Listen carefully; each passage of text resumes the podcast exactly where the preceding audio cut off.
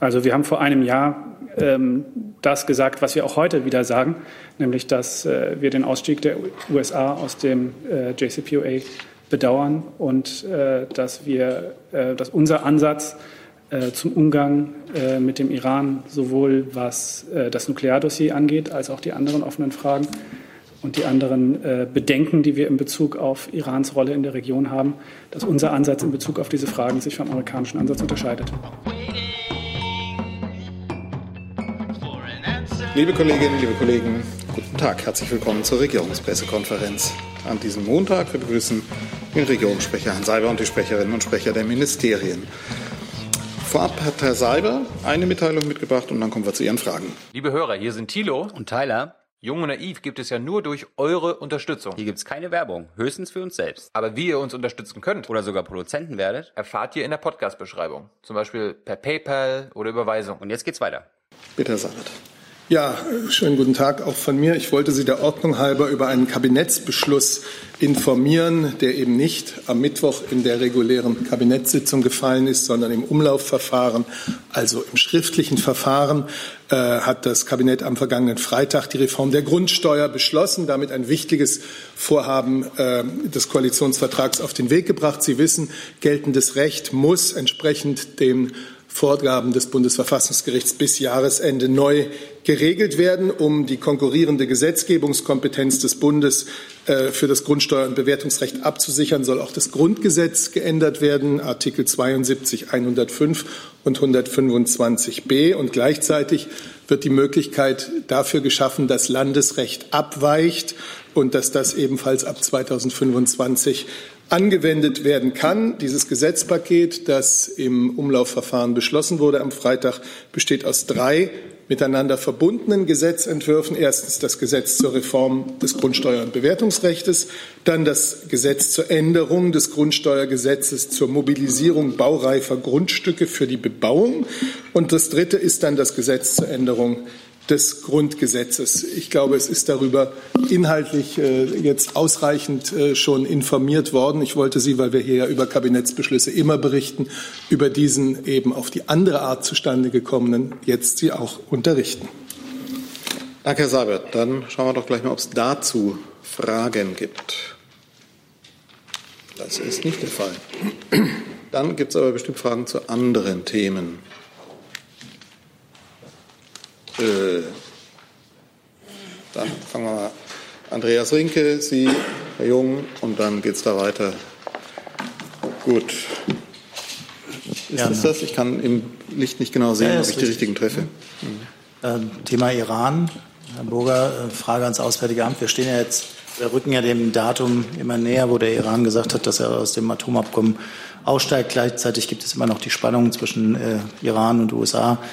Wie optimistisch sind Sie mittlerweile, auch aufgrund von Gesprächen, über die Sie vielleicht berichten können, dass der Iran sich weiter an das Atomabkommen halten wird und bei dem schwach angereicherten Uran nicht die kritische Schwelle überschreiten wird, die zugelassen ist? Ja, ähm, vielen Dank. Ähm, Sie haben ja gerade selbst angedeutet, äh, es laufen dazu eine ganze Reihe von Gesprächskontakten auf verschiedenen Ebenen. Ähm, Sie haben mitbekommen, dass äh, verschiedene Vertreter der anderen E3-Staaten äh, zuletzt auch zu Besuch in, Teheran waren.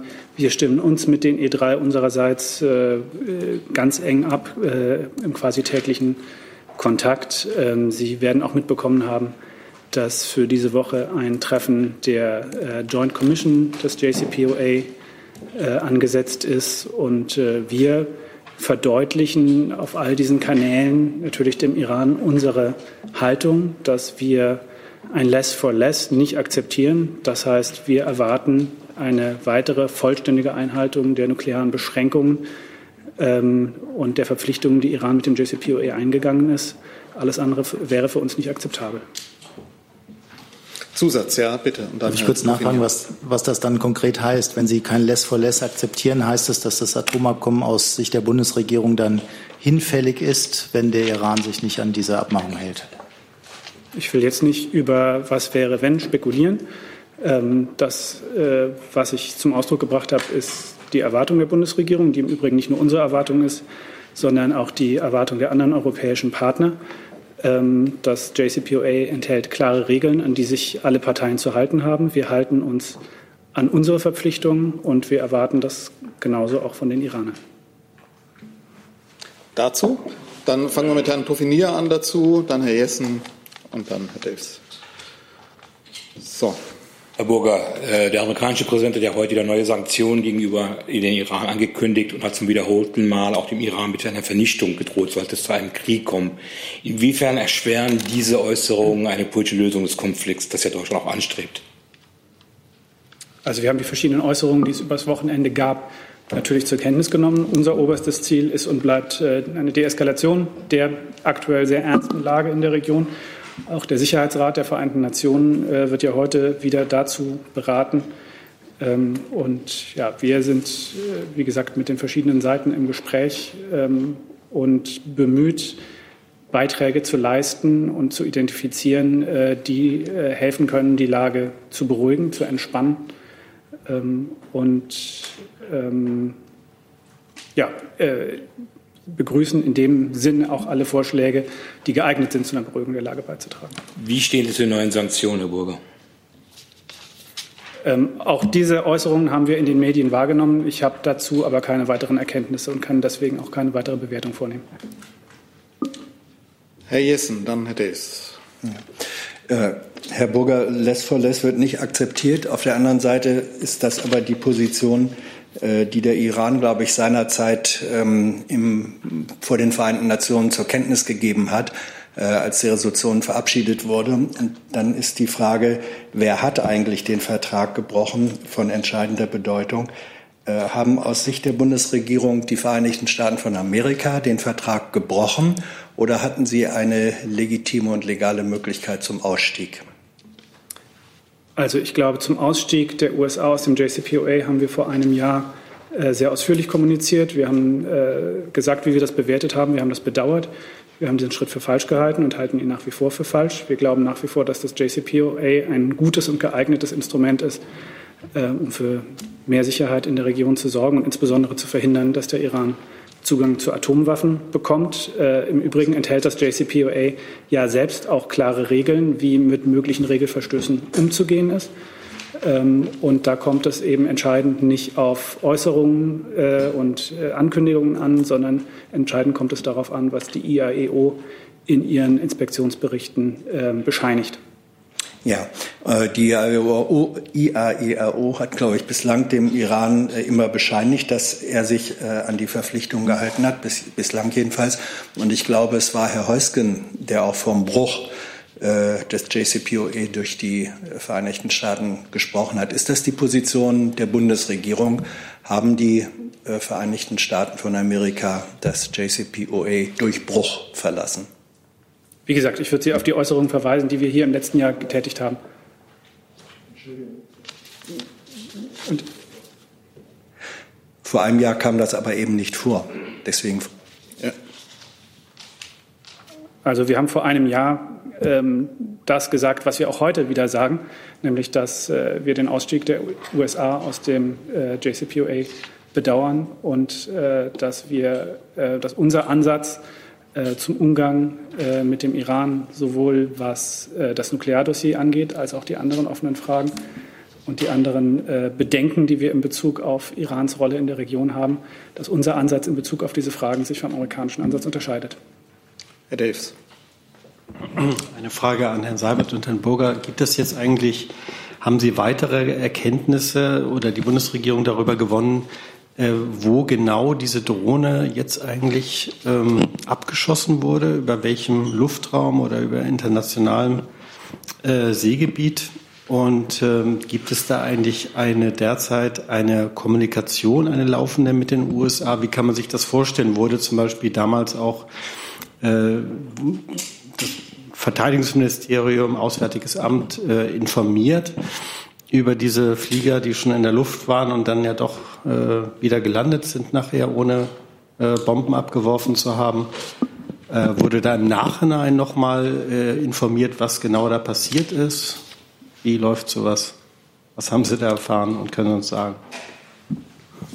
Also, ähm, Natürlich gibt es eine ausgesprochen intensive Kommunikation nicht nur mit den USA, sondern auch mit anderen Partnern, aber natürlich auch und gerade mit den USA. Ich kann Ihnen äh, zu diesem Drohnenabschuss hier jetzt keine eigenen Erkenntnisse äh, von keinen eigenen Erkenntnissen berichten, aber man muss natürlich sagen, dass die aggressive Reaktion des Iran auf diese angebliche Luftraumverletzung gerade im Kontext der Angriffe auf die Schifffahrt in der Straße von Hormuz ähm, nicht zu einer Deeskalation der Lage beigetragen hat. So, zu dem Thema habe ich jetzt noch Herrn Jorans, Herrn Jung, Herrn Tofinia. Bitte. Na? Herr Burger, ähm, Sie haben gerade gesagt, dass Sie nicht über mögliche Schritte spekulieren wollen, äh, was passieren würde, wenn der Iran äh, mit der Urananreicherung ähm, fortfährt. Also diese Grenze überschreitet. Heißt das, dass Sie in Ihren Gesprächen ähm, mit dem Iran auch keine ähm, möglichen Konsequenzen dargelegt haben, für was passieren würde? Und ähm, der US-Außenminister Pompeo hat ja auch am Wochenende davon gesprochen, dass er eine äh, große, eine globale Koalition gegen den Iran ähm, zusammenstellen will. Hat man Deutschland schon angefragt und sehen Sie sich als Teil einer solchen globalen Koalition? Also zu Ihrer ersten Frage. Ähm, ich habe gesagt, dass ich hier nicht über das äh, mögliche iranische Verhalten äh, in den nächsten Tagen und Wochen spekulieren möchte und insofern nicht über weitere Entwicklungen. Ähm, natürlich gibt es im JCPOA klare ähm, Regeln und Festlegungen, wie im, mit einem äh, Bruch der da festgelegten Verpflichtungen äh, äh, verfahren, zu verfahren ist. Ähm, Im Übrigen werde ich hier natürlich wie immer nicht detailliert Auskunft auf den vertraulichen Gesprächen geben, die wir auch mit der iranischen Seite dazu geführt haben. Zu Ihrer anderen Frage, wir haben diese Äußerung von Herrn Pompeo ähm, über die Medien äh, zur Kenntnis genommen. Äh, wie gesagt, unser oberstes Ziel ist und bleibt eine Deeskalation der ernsten Lage. Ich habe das ja auch vorher schon angedeutet. Wir sehen, ähm, wie die USA im Verhältnis zu Iran viele Dinge kritisch und äh, sind bereit, diese Probleme auch gemeinsam anzugehen. Aber wir haben auch immer klar gemacht, dass äh, sich und wie sich unser Ansatz von dem der USA unterscheidet, indem aus unserer Sicht eben das JCPOA die Grundlage ist für die Lösung dieser Probleme ist. Wenn ich nachfragen darf, eine äh, ähnliche Situation gab es vor 18 Jahren schon mal. Da hieß es auch in Bezug auf Terrorismus, ähm, den Herr Pompeo gestern erwähnt hat, ähm, äh, man sei entweder äh, mit den Amerikanern oder gegen, den, gegen Amerika. Ähm, sieht man da eine ähnliche Situation kommen, in der man sich entscheiden muss? Also ich überlasse es Ihnen hier historische Parallelen zu anderen Situationen zu ziehen. Ich glaube, man sollte mit solchen historischen Parallelen sehr vorsichtig sein. Herr Jung, dann Herr Toffinier und dann nehmen wir noch, ist erledigt, dann nehmen wir Ihre Frage dafür noch ran und gehen dann zu anderen Wortmeldungen, die ich habe. Bitte. Ja, zwei kurze Fragen. Äh, zum einen hat der iranische Außenminister ja auch öffentlich die letzten Tage quasi aus seiner Sicht Beweise vorgelegt, dass die Drohne äh, im iranischen Luftraum war und äh, quasi zu Recht abgeschossen worden ist. Äh, wie bewerten Sie denn die iranische Sicht auf diese Sache? Und haben Sie Erkenntnisse, ob die Drohne über Rammstein gesteuert wurde? Genau wie Herr Seibert das gerade schon dargestellt hat, habe auch ich äh, hier keine eigenen Erkenntnisse, die sich dazu eignen würden, die an dieser Stelle vorzutragen über den Abschussort äh, oder Absturzort ähm, der Drohne und auch zu Ihrer anderen Frage habe ich keine Erkenntnisse. Begrüßen Sie denn die Transparenzbemühungen der iranischen Seite? Wünschen Sie sich auch amerikanische Transparenzbemühungen? Also wie gesagt, es gibt heute eine Sitzung äh, des UN-Sicherheitsrats ähm, zu der Lage in der Region. Äh, wie Herr Seibert das schon gesagt hat, ähm, der Abschuss dieser Drohne äh, ist äh, in keiner Weise ein Schritt gewesen, der ähm, zu einer Deeskalation beiträgt, ganz im Gegenteil. Ähm, und äh, vor diesem äh, Hintergrund äh, ja, bewerten wir auch die Kommunikation, die es jetzt im Nachhinein dazu gibt. Dann haben wir Ihre Frage, bitte. Also ich würde gerne die Frage von dem Kollegen äh, noch mal kurz aufgreifen. Er hat gefragt, äh, ob es eine Anfrage seitens der Amerikaner und der Bundesregierung gab, sich an diese Koalition, globale Koalition zu beteiligen, weil ähm, Außenminister Pompeo hat explizit gesagt, dass er diese Koalition auch in Europa gerne ähm, anfragen würde. Deshalb auch meine Frage nochmal, ob es da eine klare und äh, direkte Anfrage gab.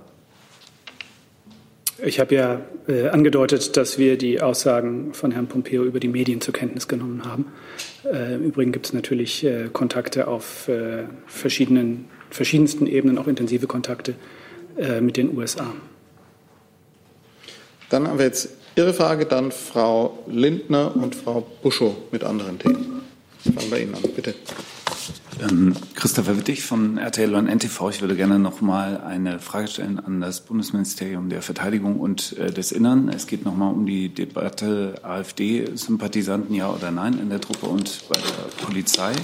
Ähm, Frage 1, sehen Sie diese Tendenz, dass es mehr Sympathisanten äh, gibt? Und äh, zweite Frage, Friedrich Merz sagte ja auch, dass sich viele von den Polizisten und Soldaten im Stich gelassen fühlen von Ihrem Dienstherrn. Hören Sie sowas auch? Und wenn ja, was gedenken Sie zu tun? Die Ministerin hat sich dazu ja eindeutig eingelassen.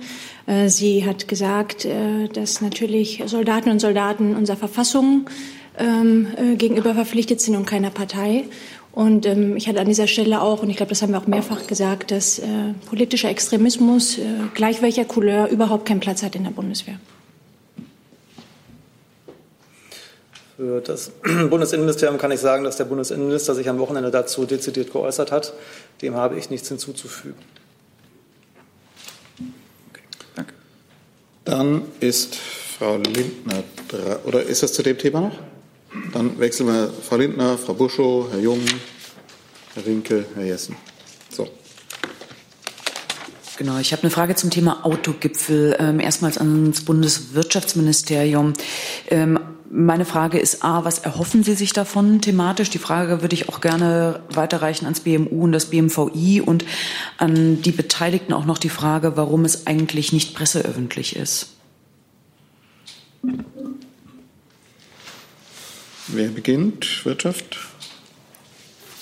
Herr Seibert. Ich kann also, gerne beginnen, gucke aber kurz zu Herrn Seibert, ja, gut. ja nicht dazu also, eingeladen haben. Äh, es ist der Beginn eines Dialogs, eines Austauschs mit der Automobilindustrie, die eine der wichtigsten Industrien in Deutschland ist, Hunderttausende von Menschen beschäftigt, indirekt wahrscheinlich in die Millionen gehend, über ihre Zukunft, über die notwendigen Entwicklungen, über den Einfluss, den technologische Veränderungen auf äh, die Jobs, auf die Arbeitswelt in der Automobilindustrie haben.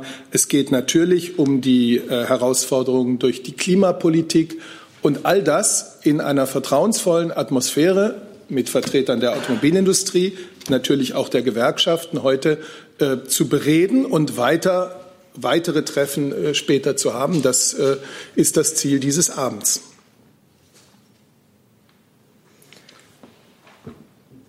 Wirtschaft, Umwelt. Ich, ich, kann, das nur unter, ja, ich kann das nur unterstreichen. Ähm, Minister Altmaier hat sich heute Morgen ja auch schon ähm, im, im, MoMA dazu geäußert. Ähm, wir haben immer betont, ähm, Elektromobilität zusammen mit Digitalisierung entscheiden über die Zukunft der Automobilindustrie in Deutschland.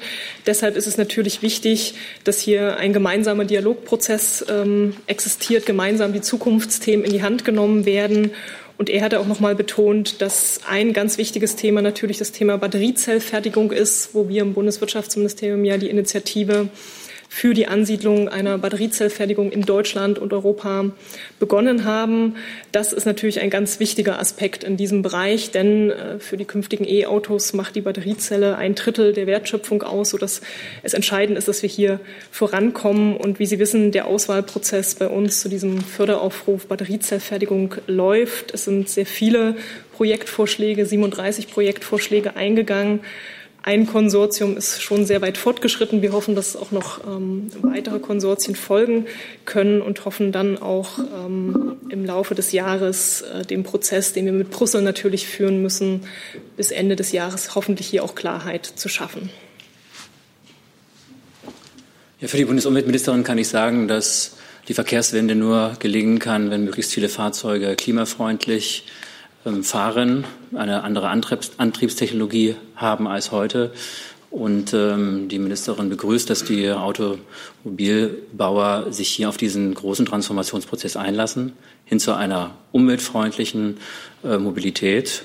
Und ähm, für sie ist es auch wichtig, dass natürlich die soziale Perspektive, die dieser Umbau ja auch ähm, mit sich bringt, für die Mitarbeiter und Mitarbeiter in der Autobranche ähm, gut durchdacht ist und deutlich berücksichtigt wird.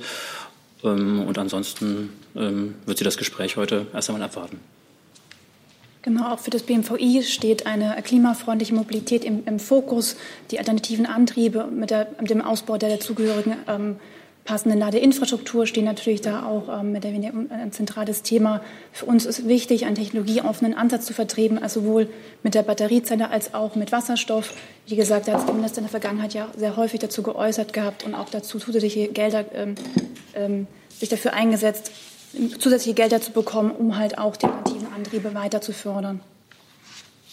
Äh, dann jetzt aber noch mal eine Nachfrage dazu. Wenn das alles so wichtig ist, warum ist es denn da nicht öffentlich und warum gibt es nicht im Anschluss ähm, eine Information der Öffentlichkeit dazu?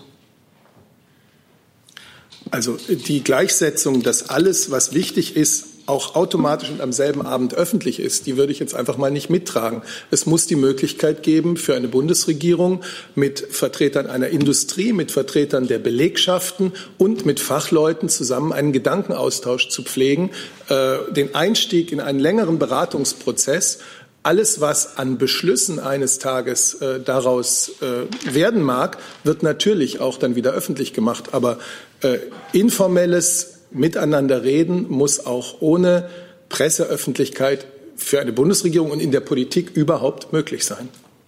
Das ist ja nicht das erste und einzige Format, das, bei dem die Presse nicht durchgehend anwesend ist. Herr Jorans, Herr Ricke, Herr Jung mit Nachfragen dazu.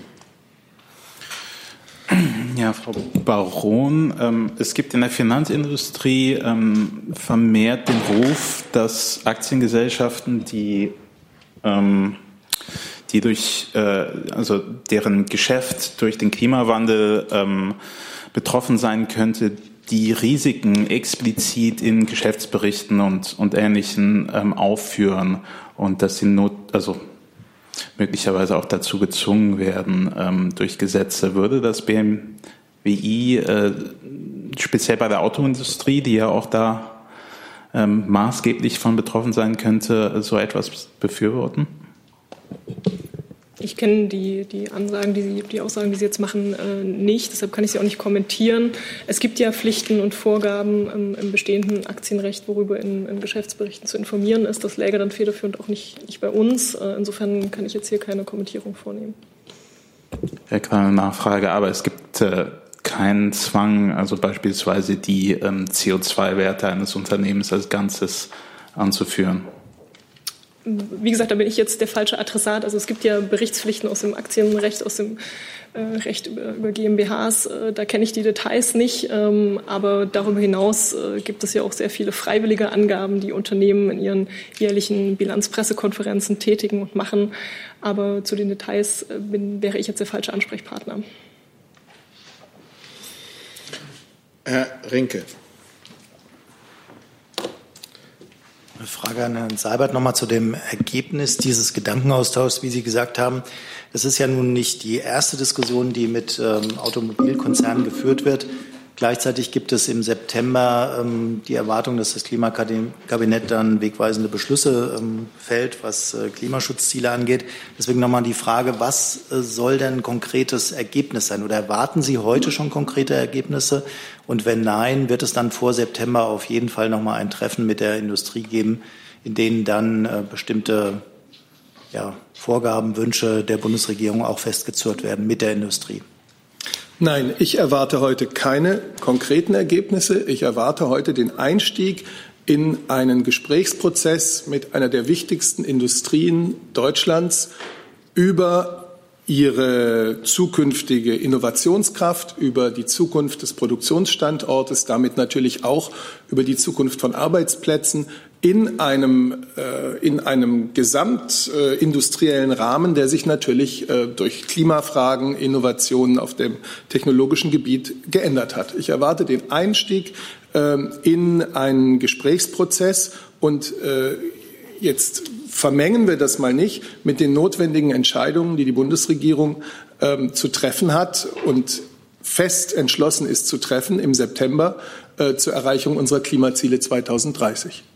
Natürlich haben auch, hat auch der Verkehrssektor dabei eine große Rolle. Richtig.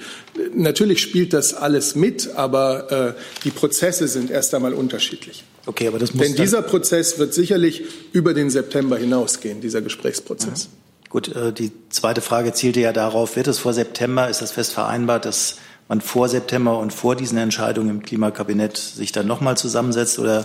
Das kann ich Ihnen heute nicht sagen, wann ein weiterer Prozess äh, dieses Spitzengesprächs, also wann ein weiterer Termin dieses Spitzengesprächs ist, kann ich Ihnen heute nicht sagen.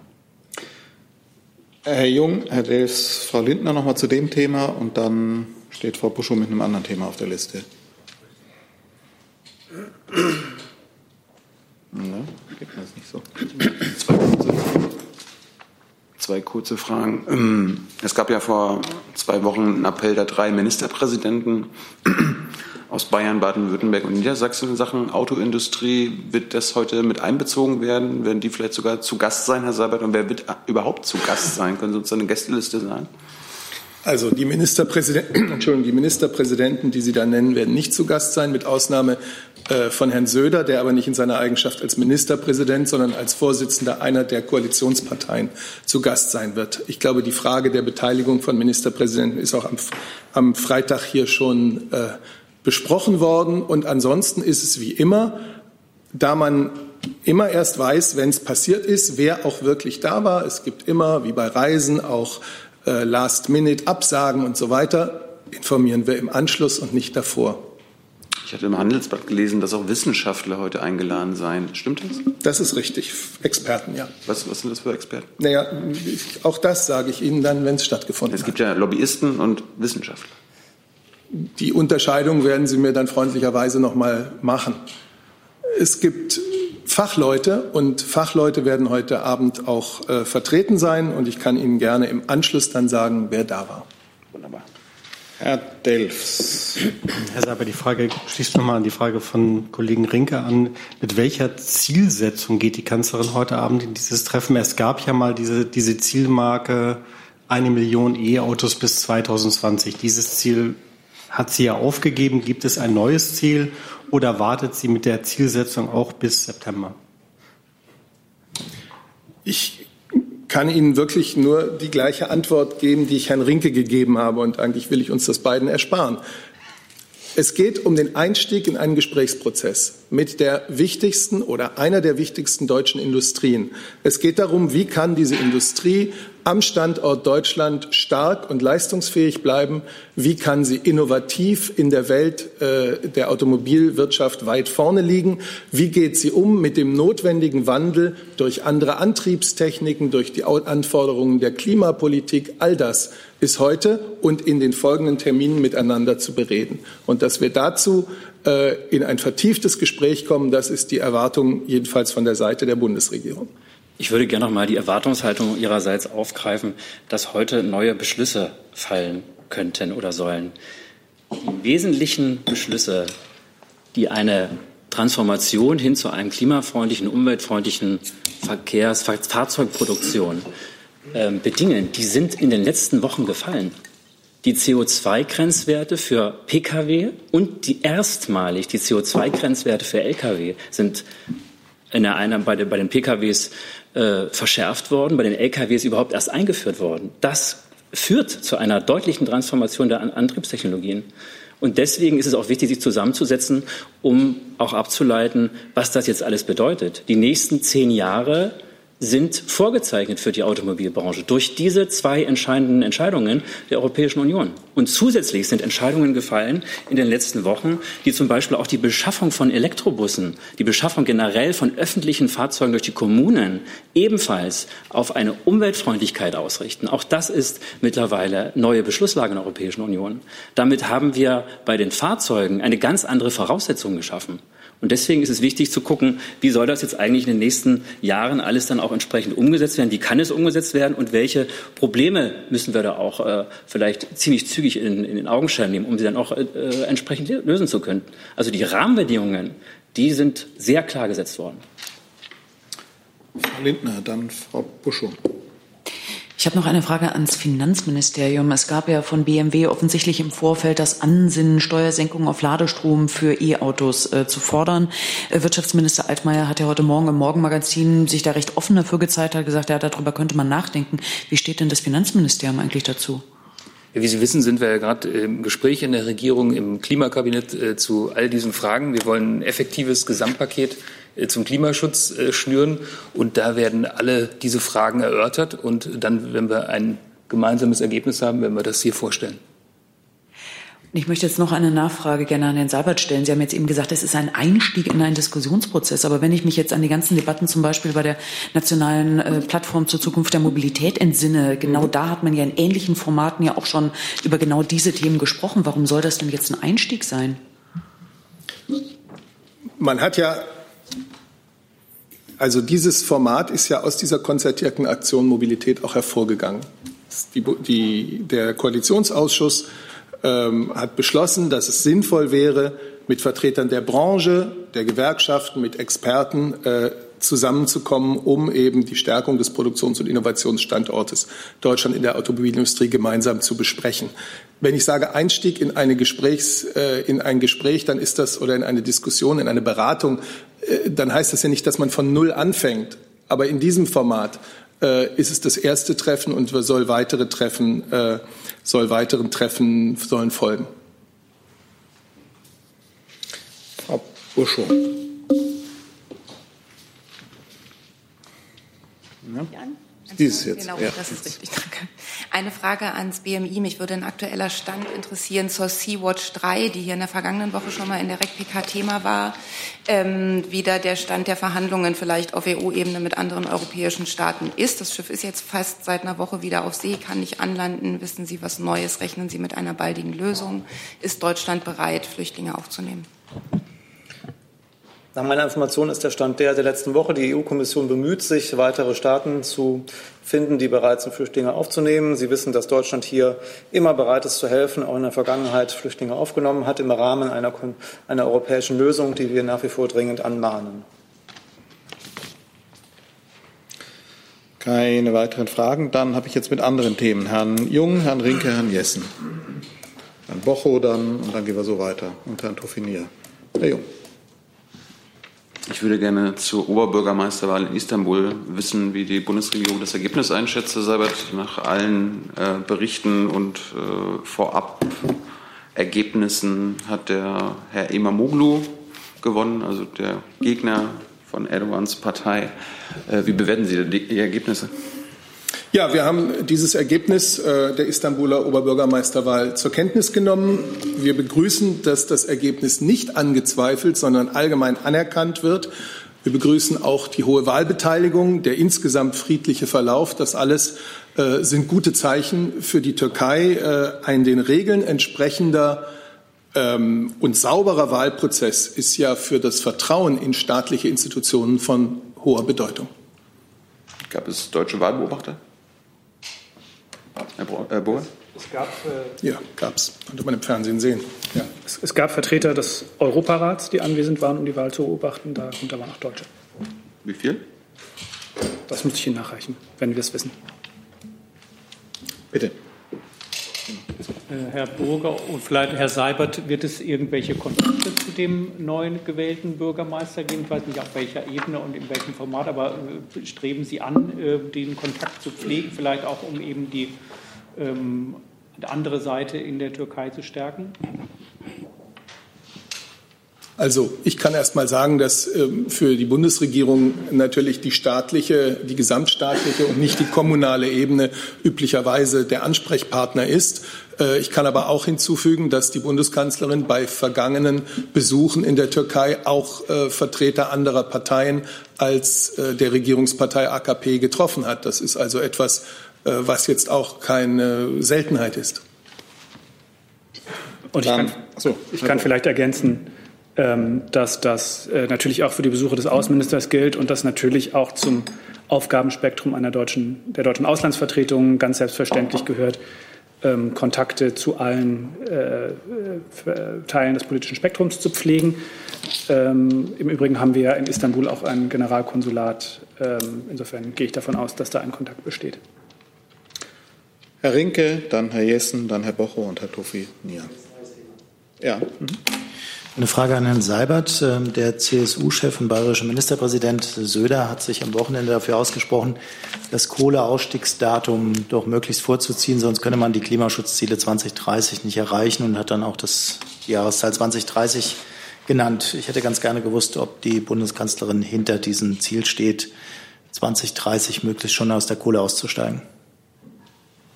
Ja, für die Bundesregierung geht es jetzt in erster Linie mal um Verlässlichkeit. Und Verlässlichkeit heißt umsetzen, was die Empfehlungen der Kommission sind. Wir bereiten die gesetzliche Umsetzung der energiepolitischen Maßnahmen ja vor. Sie wissen, dass das Kabinett äh, schon Beschlüsse, äh, strukturpolitische Beschlüsse äh, dazu gefasst hat, weitere Folgen in diesem Jahr. Die Kommission hat ja Vorschläge gemacht für eine schrittweise Reduzierung und dann auch Beendigung der Kohleverstromung bis spätestens 2038. Daran waren äh, verschiedenste Akteure beteiligt. Das ist ein, ein äh, Kommissionsergebnis auf sehr breiter Basis und bringt einen gesamtgesellschaftlichen ähm, Kompromiss zum Ausdruck.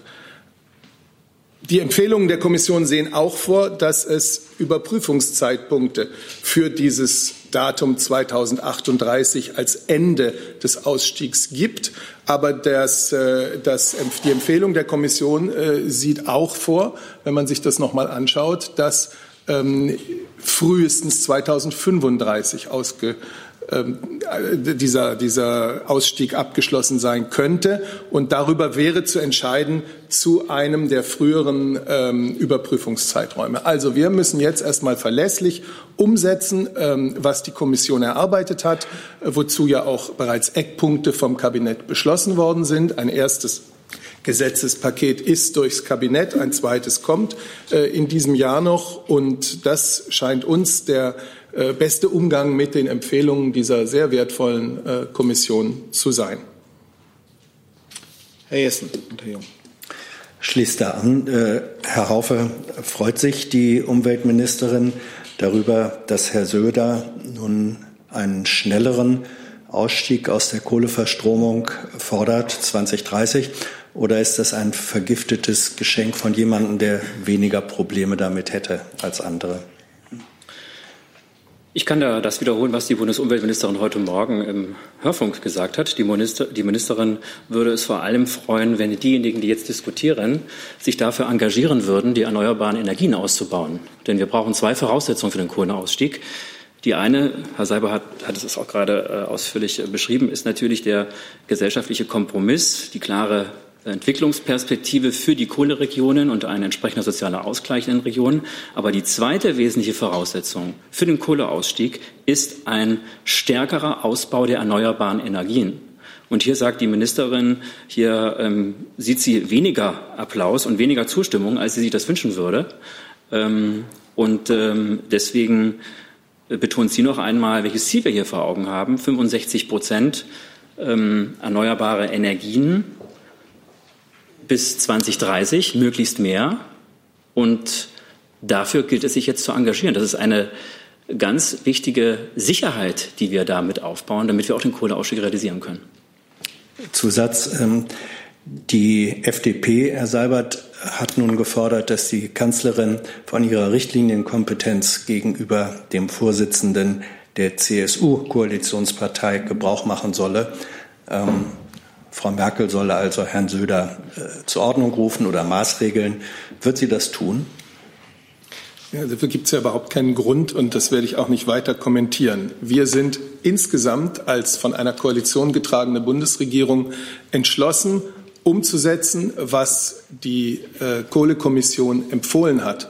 Und da sind eben die, die, genannten Daten, die ich Ihnen gesagt habe, der Ausstieg aus der Kohleverstromung soll spätestens bis 2038 abgeschlossen werden, wenn die energiewirtschaftlichen, beschäftigungs- und sonstigen politischen betriebswirtschaftlichen Voraussetzungen vorliegen, dann kann der Abschluss des Ausstiegsprozesses auch vorgezogen werden. Die Überprüfung, ob das möglich ist, so steht es im Bericht in der Empfehlung des, der Kommission. Die Überprüfung, ob also ein früheres Ende des Ausstiegs aus der Kohle möglich ist, wird 2032 an einem dieser äh, Überprüfungszeiträume, Zeitpunkte äh, geschehen.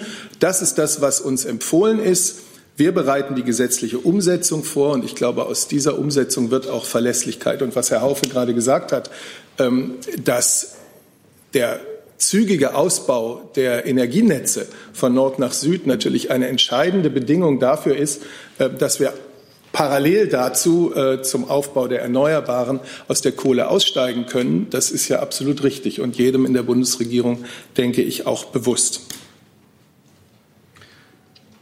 Herr Jung.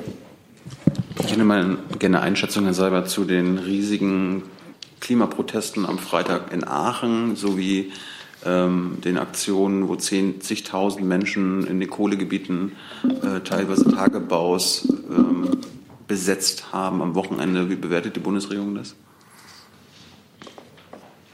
Also die letztendliche Lagebewertung, was da genau geschehen ist, müssen natürlich, äh, muss natürlich regional und am Orte vorgenommen werden, auch vor allem von denen, die den Einsatz zum Beispiel auf behördlicher Seite geleitet haben. Ich kann grundsätzlich sagen, dass solche äh, Proteste natürlich grundsätzlich nicht zu kritisieren sind, aber sie müssen immer gewaltfrei bleiben. Herr Bocho. Das Ministerium ähm, in dieser Woche sollte eine Entscheidung darüber fallen, was aus der Gorch Fock wird, wie da weiter verfahren wird. Erstens bleibt es dabei und zweitens gibt es da eine Tendenz, was diese Entscheidung betrifft. Vielen Dank für Ihre Frage. Wir haben hierzu schon am Freitag äh, unterrichtet. Äh, da wurde ja das Ausdocken vorgenommen. Das war ein ganz wichtiger Schritt. Und äh, jetzt äh, sind wir natürlich eng mit der Werft in Kontakt. Es gibt einen Zeit- und Kostenplan. Äh, der wird jetzt überprüft, dass im Prinzip jeder Schritt da erfolgt. Äh, von daher kann ich Ihnen jetzt keinen neuen Stand zum Freitag mitteilen. Zusatz. Ja. Das heißt, die, es ist nicht definitiv so, dass diese Woche eine Entscheidung fällt. Das habe ich nicht gesagt. Ich habe Ihnen nur gesagt, dass ich keinen neuen Stand habe zu diesem Zeitpunkt, den ich Ihnen hier mitteilen kann. Dann haben wir einen Nachtrag, wenn ich es richtig gesehen habe, von Herrn Burger. Ja, vielen Dank. Ähm, Herr Jung, zu Ihrer Frage nach deutschen Wahlbeobachtern bei den Kommunalwahlen in Istanbul äh, muss ich mich leider korrigieren. Ich habe Ihnen was Falsches gesagt. Unter den ähm, Wahlbeobachtern äh, des Europarats waren keine Deutschen.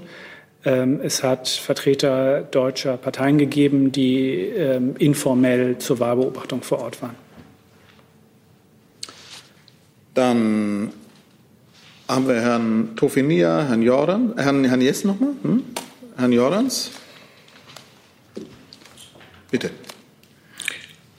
Nee, nee, Herr Tofinia ist dran, dann Herr Jessen, ja. dann Herr Jordans. Herr Burger bzw. das Bundesjustizministerium eine Frage zu dem Umgang mit deutschen IS-Kämpfern, die in Syrien gefangen sind. Gibt es da schon konkrete Pläne?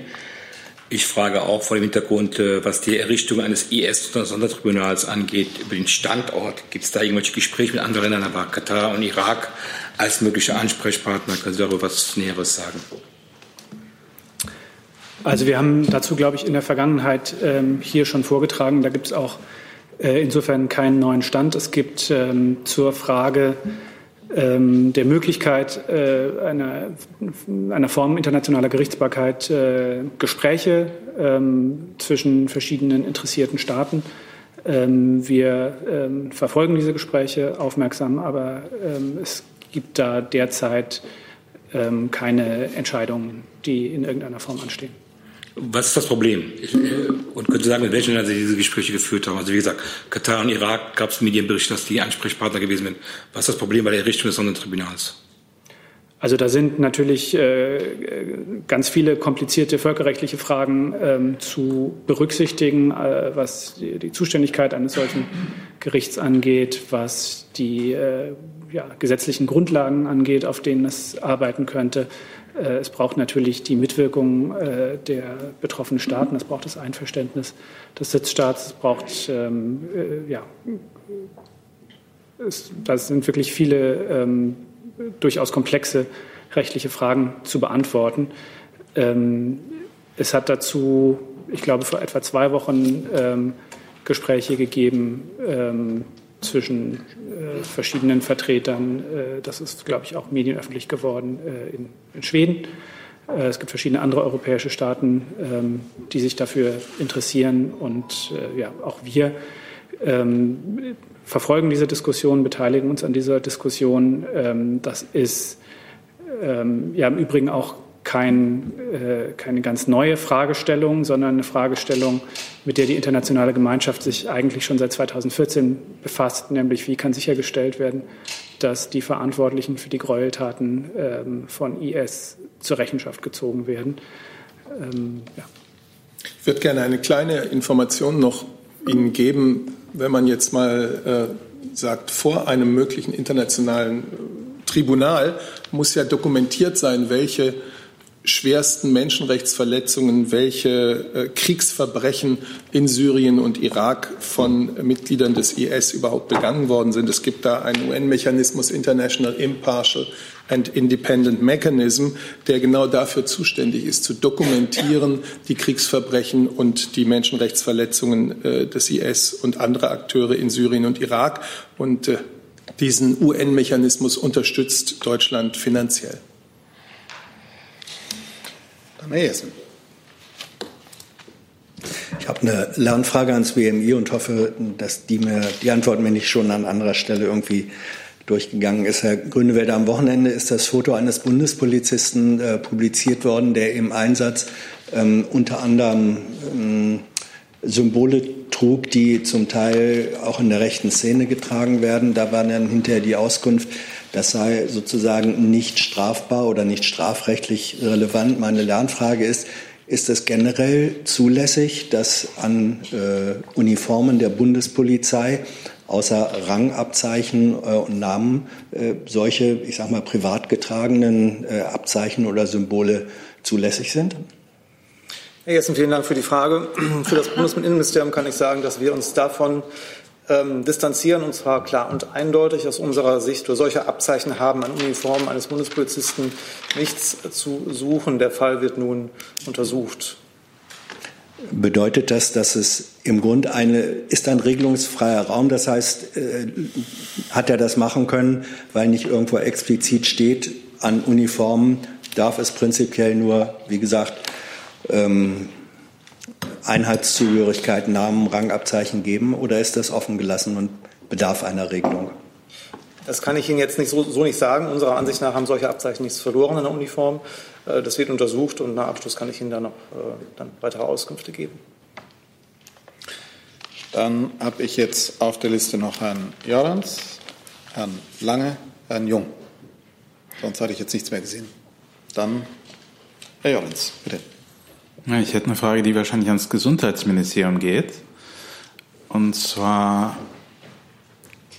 ähm, die Behörden in Frankreich äh, haben heute wegen äh, haben eine Hitzewarnung rausgegeben, weil in den kommenden Tagen teils extreme Temperaturen erwartet werden. Gibt es in Deutschland ähm, äh, eine ähnliche Warnung beziehungsweise überhaupt ein, ein Warnsystem, ähm, wenn also die Gesundheit von vielen Menschen durch Extremhitze ähm, gefährdet sein könnte? Also ähm, in unserem Geschäftsbereich gibt es dazu kein Warnsystem. Ich vermute mal, dass das eher auch sozusagen auf lokaler Ebene dann äh, äh, funktionieren wird. Ähm, also das kann ich Ihnen äh, von meiner Seite nicht, äh, nicht ein und vielleicht können die Kollegen aus den anderen Häusern das, da vielleicht noch was beitragen, aber äh, äh, äh kann da jetzt nichts dazu sagen. Bitte. Umweltministerium, ja. Also es gibt in Deutschland äh, äh, verschiedene Ebenen von Hitzewarnsystemen. Das wichtigste Hitzewarnsystem ist natürlich das vom Deutschen Wetterdienst. Ähm, und damit es dann auch in, in Kommunen entsprechend umgesetzt werden kann, ähm, gibt es eine Kooperation zwischen dem Deutschen Wetterdienst und dem Umweltbundesamt, ähm, das Kommunen äh, bei der Klimaanpassung berät. Und da ist die, die Warnung vor Hitze ein ganz zentraler Bestandteil davon. Ähm, wie der Kollege schon richtig meinte, am Ende muss natürlich eine Kommune selber umsetzen, äh, so eine Hitzewarnung ähm, auszugeben. Ähm, das haben auch äh, Kommunen getan, das tun Kommunen auch in Deutschland, äh, wenn sie in so eine Situation geraten. Ähm, das läuft über ganz unterschiedliche Systeme und wenn Sie sich da genauer, äh, noch mal schlauer machen wollen, äh, empfehle ich das Umweltbundesamt anzusprechen, dass das koordiniert und da auch entsprechend Know-how zur Verfügung stellt. Dann Herr Lange. Ja, eine Frage zum Thema Maut ans Verkehrsministerium. Äh, wie sieht denn der Fahrplan des Ministers aus bis zur Verkehrsausschusssitzung am Mittwoch? Also es gab ja Forderungen, er möge die Betreiber oder die Verträge mit den Betreiberfirmen offenlegen. Wird er das tun? Wäre die erste Frage. Und die zweite Frage bitte, wer, wer trägt aus Sicht des Ministeriums äh, politisch die Verantwortung äh, für diese Vorgänge rund um die Maut? Sind das die Verkehrsminister, also in der Reihenfolge, die Sie äh, in Ihren Amtszeiten, oder ist das der Bundestag, der dann den Beschluss gefasst hatte, diese, diese Pkw-Maut einzuführen? Danke. Ich kann Ihnen dazu sagen, dass wir äh, sicherstellen werden, dass dem Bundestag die Verträge in geeigneter Form zu, ähm, zugänglich gemacht werden an dem Punkt. Und äh, möchte jetzt an der Stelle erstmal ähm, auf den Ausschuss auch am Mittwoch verweisen, wo der Minister auch dem Parlament berät. Wie gesagt, Sie kennen das Vorgehen, dass da sehr, sehr viele Instanzen, insgesamt acht Instanzen auch zugestimmt haben. Und ähm, das Ganze muss natürlich jetzt in dem Punkt auch alles geklärt werden. Zusatz, ja. Also die Frage nach der politischen Verantwortung ist noch nicht geklärt. Das werde ich jetzt hier nicht bewerten. Hey Leute, Jung und Naiv gibt es ja nur durch eure Unterstützung. Ihr könnt uns per PayPal unterstützen oder per Banküberweisung, wie ihr wollt. Ab 20 Euro werdet ihr Produzenten im Abspann einer jeden Folge und einer jeden Regierungspressekonferenz. Danke vorab. Letzte Frage auf der Liste ist Herr Jung. Ich hätte gerne mal eine Frage oder eine Einschätzung vom Auswärtigen Amt zu der Lage an der US-amerikanischen Grenze. Da werden äh, laut New York Times hunderte Kinder in erbärmlichen und katastrophalen Zuständen gehalten, in Gefängnissen, in Käfigen. Wie bewertet die Bundesregierung die äh, Menschenrechte an der amerikanischen Grenze, auf amerikanischem Gebiet? Beobachten Sie dort mit eigenen Leuten die Lage? Wie ist die Einschätzung? Also die Berichte haben wir natürlich zur Kenntnis genommen. Die bewegen uns natürlich auch. Wir haben auch wahrgenommen, dass diese Berichte auch in den USA für Kritik gesorgt haben, nicht nur in der Bevölkerung, sondern auch äh, bei äh, den, äh, in dem, im politischen Raum und äh, in den Behörden. Und äh, insofern verfolgen wir diese Diskussion ähm, auch sehr auf, äh, aufmerksam. klar ist, Kinderrechte und Menschenrechte sind universelle Rechte. Ähm, und äh, auch ähm, Migranten, Flüchtlinge und Kinder bedürfen eines besonderen Schutzes. Wann gab es zum letzten Mal bilaterale Kontakte mit, den, mit der US-Regierung zu dem Thema? Also hat man sich an die Amerikaner mal gewendet und hat gesagt, so haltet euch an die Menschenrechte? Also wir sind äh, mit den äh, amerikanischen Kolleginnen und Kollegen äh, in einem ganz äh, intensiven ständigen Austausch auf den verschiedensten Ebenen. Auch zu dem Thema? Ähm, über äh, die verschiedensten Themen. Ähm, ich kann Ihnen aber aus solchen vertraulichen Kontakten hier keine Details berichten. Dann gibt es zum Abschluss noch einen Nachtrag des Innenministeriums für Herrn Jessen. Herr Jessen, Sie fragten, ob es eine Reglementierung der Uniformen gibt. Es gibt in der Tat eine PDV 014. Äh, die regelt die Grundformen der zu tragenden Dienstkleidung und die zur jeweiligen Tätigkeit und aus verschiedenen Anlässen notwendigen Abweichungen. Des Weiteren legt sie den Rahmen für, äußere, äh, für, das äußere Erscheinungsbild fest und enthält Festlegungen zu den zulässigen Kennzeichnungen. Letztere legt ganz klar fest, dass solche Abzeichen, die getragen worden sind, ähm, nicht zulässig sind. Gut, vielen Dank dafür. Vielen Dank für Ihren Besuch, für Ihre Antworten. Damit ist die Pressekonferenz zu Ende. Einen schönen Tag noch.